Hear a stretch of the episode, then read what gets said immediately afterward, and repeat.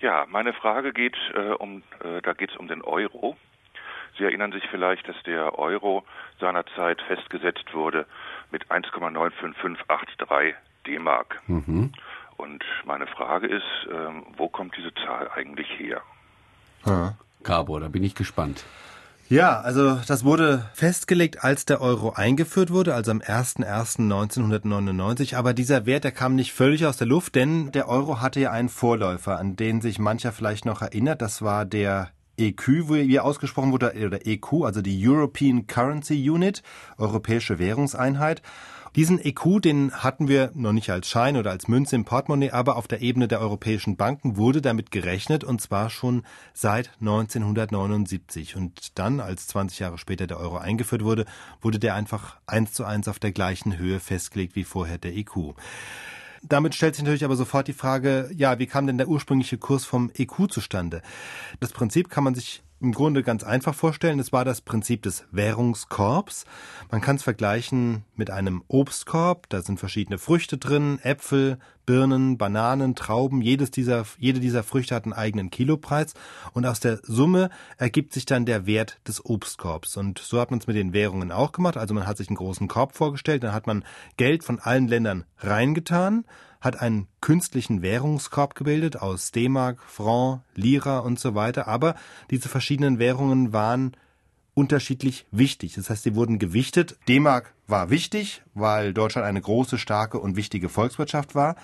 Wenn man das wieder mit dem Obstkorb vergleicht, nehmen wir an, die D-Mark entsprechen den Äpfeln und die französischen Franc entsprechen den Trauben, dann bestand der Wert des Währungskorbs, des EQ, zu einem Drittel aus Äpfeln und zu einem Fünftel aus französischen Trauben, wenn man so will, also französischen Franc und so weiter und so weiter. So, und das wurde noch ein bisschen angepasst, aber das war im Grunde das System, das dann, als der Euro den EQ abgelöst hat, 1999 eins zu eins übernommen worden ist. Herr Heinisch.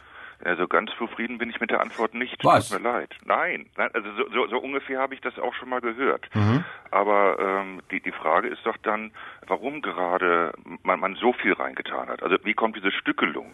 Warum so viel Obst in dem, in Korb ja, also, ähm, man hätte ja auch halb so viel Obst reintun können und dann, dann wäre der, der, der Korb nur halb ja. so viel wert und ähm, dann wäre der Euro jetzt, jetzt auch nur die Hälfte wert. Hätte man machen können, denn da haben Sie recht, letztlich ist es egal, wie hoch man den absoluten Wert ansetzt, Hauptsache das Verhältnis der Währungen untereinander stimmt.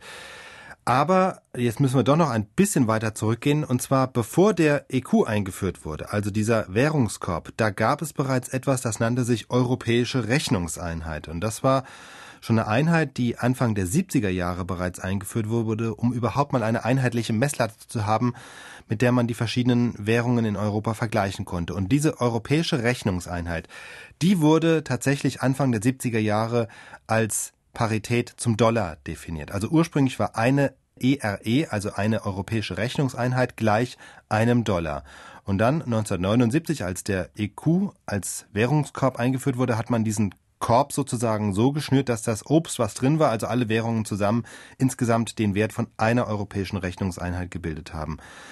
Also kurz, wenn Sie fragen, warum haben wir einen Euro, der ungefähr zwei Mark wert ist und nicht zehn Mark oder hundert Mark, dann liegt das daran, dass irgendwann mal der Vorvorgänger des Euro gleich dem Dollar gesetzt wurde, auch wenn sich die beiden natürlich inzwischen auseinanderentwickelt haben. Na, es ja. war dann doch vielleicht eine Setzung einfach. Herr Heinisch, wie sind Sie auf die Frage gekommen? Ja, also äh, diese 1,95583, die hat mich immer irgendwie gewundert. Ne? Mhm. Also diese 1,95 und so weiter, das war ja so, dass äh, die tatsächlich an diesem Stichtag festgelegt wurden. Silvester 1998, also einen Tag vorher, haben sich um 11 Uhr die Notenbankchefs der europäischen Staaten zusammentelefoniert, um nochmal wirklich auf fünf Stellen hinterm Komma genau verglichen, die einzelnen Währungen und daraufhin wurde der Euro genau festgelegt. Und damit war es dann gut.